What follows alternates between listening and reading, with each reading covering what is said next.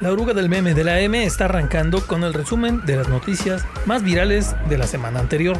En la ruta de hoy le platicamos qué pasó en Plaza Stadium, que ya alucinan con los sismos, por fin ya llegaron vacunas y esta vez sí le vamos a platicar de cambios en la ruta del transporte público. Soy Toño Castro y empezamos el viaje en la oruga que no cambia de ruta. Esta no, no cambia. Lunes. Otra vez dejaron cuerpos de personas asesinadas en el Boulevard Aeropuerto. Y pues, de verdad, le juramos que no, no es una repetición del podcast de la semana anterior. No es que nos dio flojera y lo reciclamos, nada más. En realidad, de verdad, la muy gacha realidad es que ya cada semana se dejan partes de cuerpos humanos en el Boulevard Aeropuerto.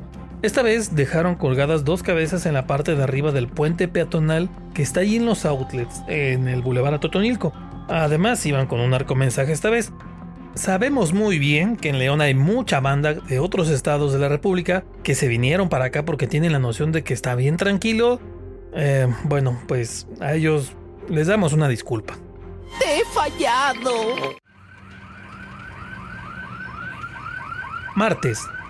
Sí, sabemos perfectamente y ya le aclaramos esto, no es una repetición ni nada, pero pues sí, otra vez temblores en Guanajuato. Ahora estuvo todavía más masivo el asunto. Esta vez el epicentro no fue en San Felipe, sino que hubo un temblor de 7.1 grados de intensidad en las costas de Acapulco Guerrero. Pero, como sí fue muy intenso, ahora sí se movió el tapete en Ciudad de México, Puebla, Querétaro, Guerrero, Michoacán y hasta acá en Guanajuato. Con decirle que hasta en Plaza Stadium y un hospital se tuvo que desalojar a la gente porque se activó una alarma. Ya denle pamba al que dijo, sorpréndeme septiembre, Mejor nomás pidan que si haya pozole, ya con eso tenemos.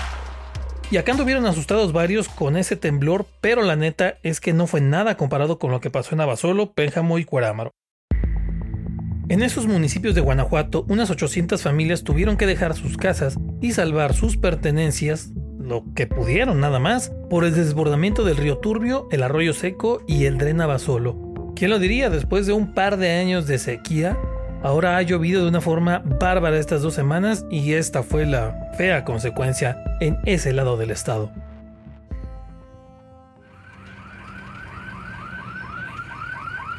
Miércoles. Ahí vienen los cambios en las rutas de transporte público de León.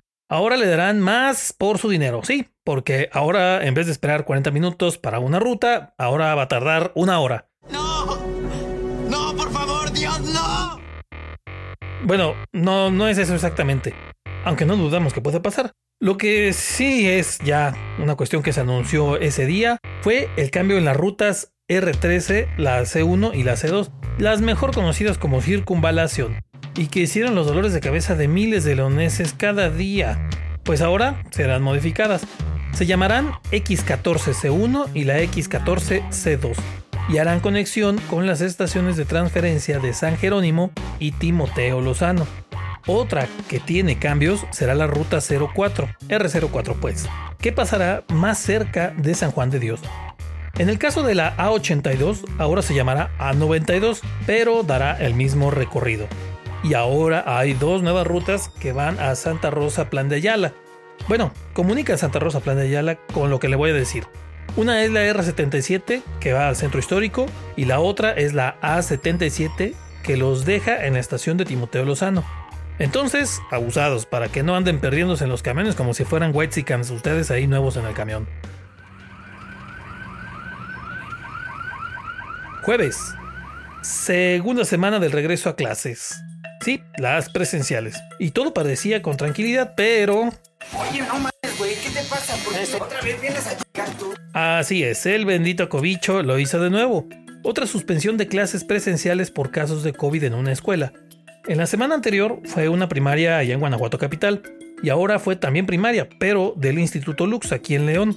La institución avisó que se iban a cambiar las clases de toda la primaria al formato virtual por al menos 14 días, pero solo uno de sus grupos, nada más por prevenir. La directora de nivel primaria fue quien emitió un comunicado avisando de esta medida y pues así fue como se supo todo el asunto. ¿Y por qué no dicen nada de las primarias públicas? Nomás dicen de los ricos, condenados. Muy sencillo, mi querido señor chismoso. porque los casos que salen en las escuelas no son avisados en ningún comunicado. Y el viejo dicho dice que al que no habla ni Dios lo oye. Si usted nos quiere hablar, no hay problema, ¿eh? La otra es que según los manuales que estableció la Secretaría de Educación de Guanajuato y la Secretaría de Salud de Guanajuato, pues dicen que no es de a fuerza suspender las clases del salón o de la escuela donde se detecta un caso positivo. Lo que sí es de a fuerza es aislar al contagiado, pero lo otro ya lo decían nada más directivos y padres. La verdad es que sí, falta difundir mucho más de cómo se está manejando todo este asunto. Y parece que a muchos ya me los dejaron bien ciscados con lo de los temblores.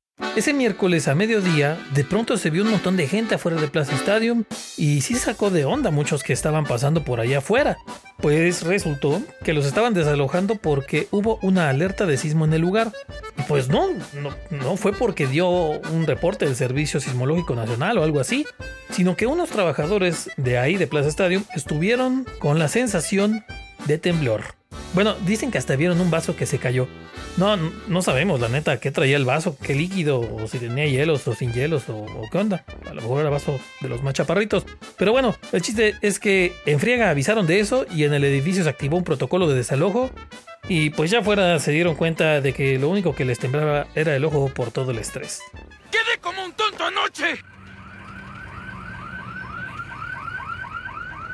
Viernes, terminó la sequía de vacunas. Después de dos semanas, por fin se anunció que llegaban vacunas a Guanajuato. El anuncio lo había hecho desde el jueves en la noche el secretario de salud del estado, pero ya el viernes fue cuando se regó la noticia por todos lados.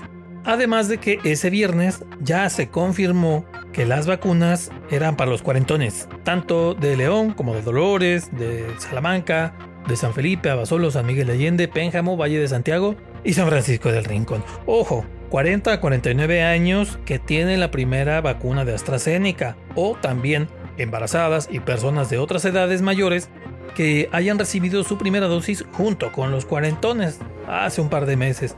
Va a ser toda esta semana y bueno, le recomendamos que se lleve su comprobante de la primera dosis, su credencial de lector o alguna identificación y para que sea bien rápido imprima su expediente de vacunación. Ese está en la página mivacuna.salud.gov.mx. Entra a ese sitio, pone su CURP y ahí le aparece la opción para bajar ese expediente de vacunación.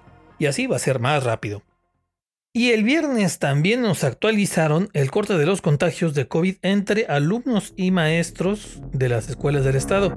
Y básicamente pues van 168 en total. Eso sí, aseguran que no hay brotes en las escuelas, o sea, que no se contagian ahí, sino que se contagian en otros lados, como en las pachangas de la familia, en el fin de semana y demás. Son 85 maestros y 83 alumnos los que han salido positivos a COVID. Y son algo así como el 0.2% de los maestros y alumnos que están en las clases presenciales. Y con eso nos piden las autoridades que no nos pongamos nerviosos, pero ¿la cuenta irá a quedar ahí? ¿A poco usted sí anda tranquilo? Algo anda mal. Sábado, ese día anduvo moviéndose mucho en el WhatsApp, en Facebook, en Twitter, en Telegram, un cartel para convocar a una manifestación por la vida.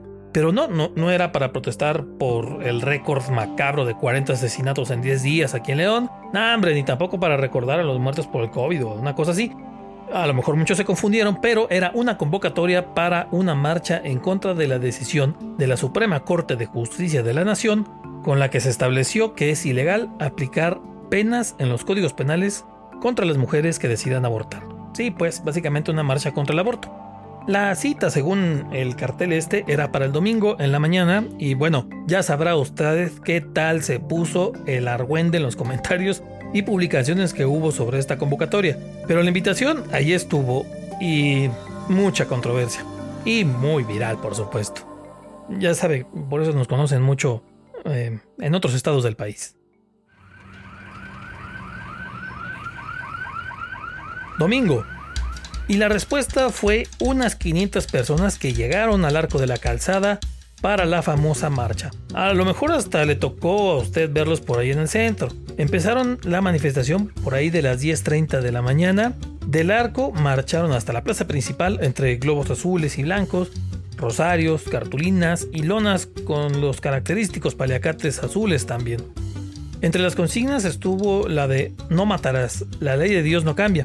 También, pues bueno, frases insignia de estos movimientos como sí a la vida o salvemos las dos vidas. La intención es rechazar, pues, la decisión de la Suprema Corte de Justicia de la Nación. Y es que en Guanajuato aún no se ha establecido que el aborto sea legal. De hecho, los futuros diputados panistas ya dijeron desde ahorita que no van a hacerlo. Total, la cosa es que la marcha estuvo muy tranquila, y como les dijimos, llegaron unas 500 personas, más o menos. Pues igual para la siguiente podrían hacerla mota friendly, por ejemplo. Invitar unos cigarritos o unos brownies de esos que dan harta risa. Y a lo mejor pues les caen como 3000, como cuando se juntan a las rodadas canábicas. Piénsenlo, piénsenlo. Es una opción. Puede ser. Terminamos la ruta de hoy de la oruga del meme bajen en orden y la próxima semana los esperamos para otra vuelta. Ya sea en Spotify, Google Podcast, en Apple Podcast, en YouTube, en Facebook, donde sea, pero aquí sigue la oruga.